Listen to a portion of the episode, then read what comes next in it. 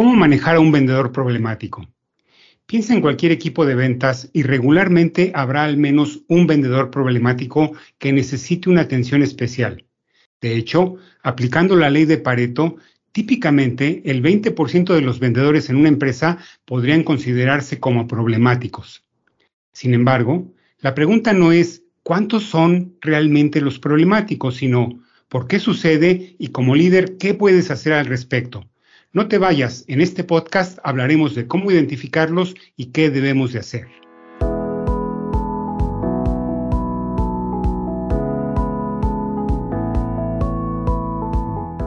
Bienvenido a Líderes en Ventas.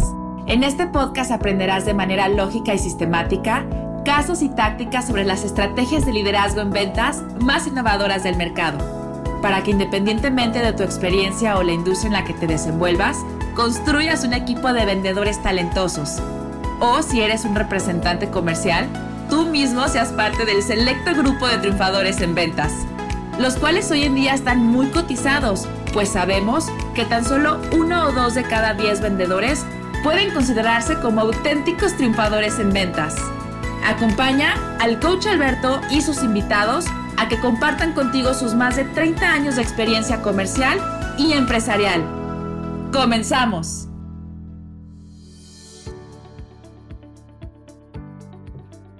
Estamos hablando de vendedores problemáticos y lo que, como líderes, podemos hacer para manejar la situación. En primer lugar, ¿qué es un vendedor problemático? Un vendedor problemático es alguien que cae en una de dos categorías. O no está alcanzando las metas de venta de la empresa, asumiendo que las metas son desafiantes pero alcanzables, o es alguien que sí alcanza sus metas, pero su comportamiento no está alineado a los valores de la empresa. Y hay casos en donde se presentan ambas situaciones.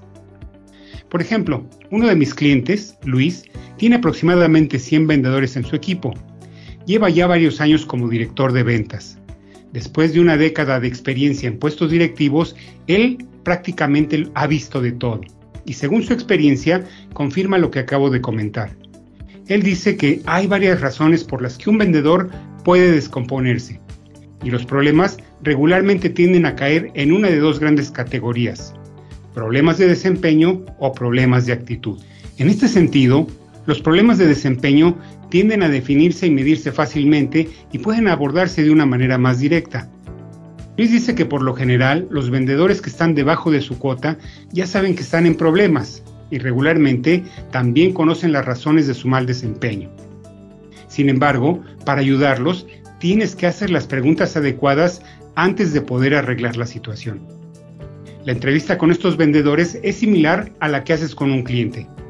A través de preguntas identificas cuál es su dolor o sus necesidades, los recursos que requiere y las decisiones que han tomado.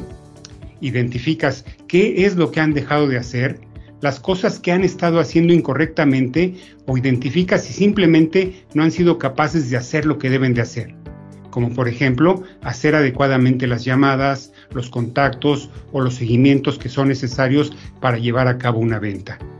O quizás se están distrayendo debido a las presiones y el estrés generado internamente con algunos otros departamentos de la empresa.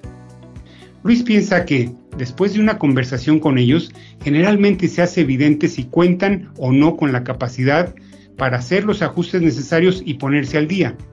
Una vez que identificas los problemas centrales, estarás en condiciones de trabajar con ese vendedor para crear un plan de corrección. Plan que requerirá un seguimiento semanal o al menos quincenal.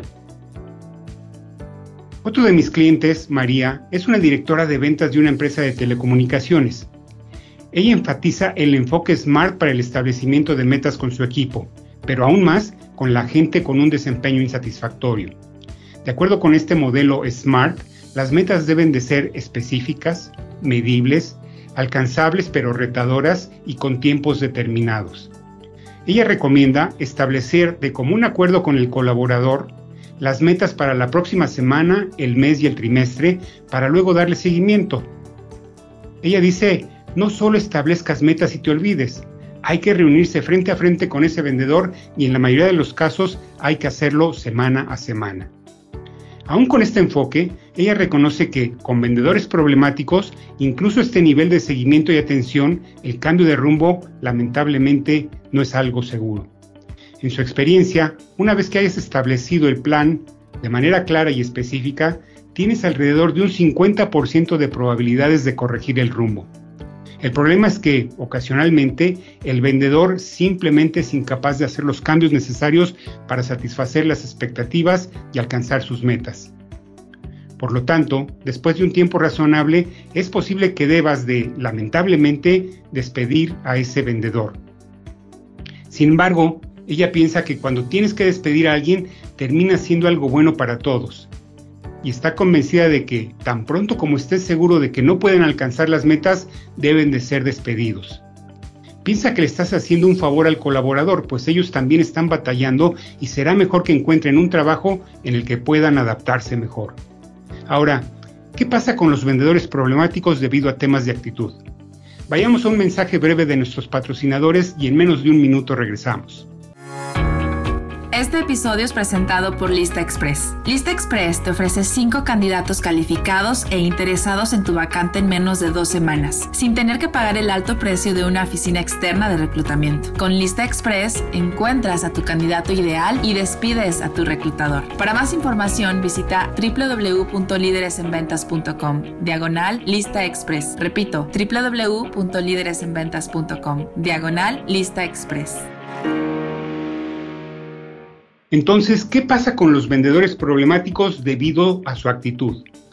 Regresando a la opinión de Luis, él recomienda adoptar el mismo enfoque analítico que llevarías a cabo con un vendedor que está causando problemas debido a su capacidad. Por actitud me refiero a la predisposición que tiene la gente. Si bien es cierto esta predisposición se traduce en comportamientos, el origen de sus comportamientos inadecuados está en la forma de pensar de las personas y ambos, Luis y María, comentan acerca del peligro de conservar a alguien que sí da resultados, pero tiene problemas de actitud.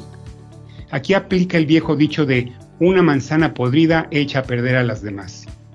Las actitudes negativas pueden ser un veneno no solamente para el resto del equipo de ventas, sino para toda la empresa.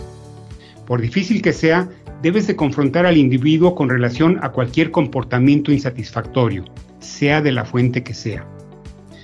A diferencia del vendedor cuyos números están sufriendo, Luis comenta que los divos en venta, los que sienten que la tierra no los merece, a menudo se sorprenden de ser citados en la oficina, no porque no fueran conscientes de su mal comportamiento, sino porque piensan que su estatus de vendedores sobresalientes los exime de las reglas y requisitos impuestos al resto del equipo.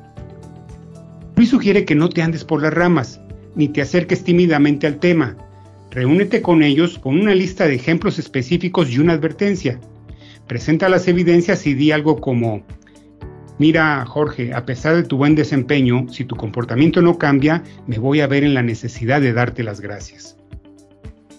Las evidencias específicas no solamente representan tus armas para contrarrestar su postura que seguramente será defensiva, sino que son necesarias para contar con los elementos y las evidencias de fallas si llegas al punto de tener que despedirlos.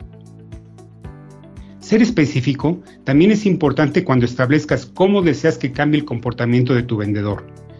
Una vez que hayas compartido la retroalimentación con ellos, debes de tener una forma de medir cómo van a ir mejorando. Acuerda los cambios de comportamiento y los rasgos que deben de exhibir. Por ejemplo, asesorar a vendedores con menor experiencia, trabajar de manera eficaz con otros miembros del equipo, apoyar otros departamentos, etc. Por ejemplo, María dice que algunos de sus vendedores divos se justifican haciéndose las víctimas y dicen que la razón por la que insultaron a alguien de servicio al cliente fue porque se lo merecían, pues estaban afectando sus resultados a sus clientes y a la empresa. Ella dice que en este tipo de casos siempre les pregunta, ¿Qué hiciste tú para tratar de ayudar a la gente de servicio al cliente? ¿Agotaste todas las posibilidades para ayudarlos a hacer un mejor trabajo? También los instruye para que piensen de una manera más integral, con preguntas como ¿cómo te ayudaría un enfoque de equipo a hacer mejor tu trabajo? Ella sugiere que busques que las habilidades que emplean para lograr sus resultados de venta sean similares a las que utilicen para pegarse a los valores y cultura de la empresa. A medida que estos vendedores problemáticos comienzan a alinear sus acciones y actitudes, asegúrate de reconocérselos y comenta sus mejoras para que sepan que estás prestando atención y para que puedas dar seguimiento a su progreso o a la falta de este. María piensa que no te puedes esperar seis meses después para simplemente decir, ¿sabes qué? He visto que has mejorado, que te has vuelto más cooperador. Eso no sirve. Ellos, María y Luis, piensan que con vendedores que tienen problemas de actitud, la probabilidad de ver cambios positivos es un poco más alta que con los vendedores cuyos problemas están relacionados con su desempeño. Luis me comentó que el año pasado, de los tres vendedores que tuvo que citar en su oficina por razones de actitud, todos habían mostrado mejoría. Hasta el momento de mi entrevista no habían cambiado 180 grados, pero ya se veía una mejora significativa. A pesar de este relativo optimismo, ambos, María y Luis, concuerdan que los vendedores problemáticos pueden llegar a consumir más del doble de tiempo y energía que cualquier otro vendedor. Como gerente, o líder de un equipo, si bien es natural concentrarse en las áreas en las que tu equipo está rezagado, la realidad es que no puedes prestar tanta atención a la gente problemática, porque esto va a actuar en detrimento de otras de tus prioridades. Dice Luis que la clave está en reconocer tan rápido como sea posible quién se puede salvar y quién no. María recordó un consejo que recibió al principio de su carrera gerencial. Si bien lo expresó con menos delicadeza, la esencia del mensaje era la siguiente. No puedes construir estatuas de bronce con arcilla. Si alguien tiene un desempeño inadecuado y no puede mejorar, despídelo rápidamente. ¿Qué piensas? ¿Tienes o has tenido vendedores problemáticos? Envíame tus casos y los comentaremos en próximos episodios. Si te gustó este podcast, compártelo con otros líderes en ventas y si gustas, envíame algún tema que quieras que comentemos en este mismo foro. Contáctame directamente si tienes algún tema o proyecto en ventas y con gusto lo revisamos. Buena suerte, buenas ventas y hasta la próxima. Muchas gracias por tu atención. Espero que los consejos compartidos ayuden a mejorar tu desempeño y que esto se vea reflejado en mejores resultados de negocio, contribuyendo así a que logres una mayor satisfacción personal y profesional. Si te ha gustado este episodio, te agradeceré compartir este podcast con otros triunfadores como tú. Y si tienes alguna consulta o comentario, visítanos en www.lideresenventas.com. Hasta la próxima y mientras tanto, buenas ventas.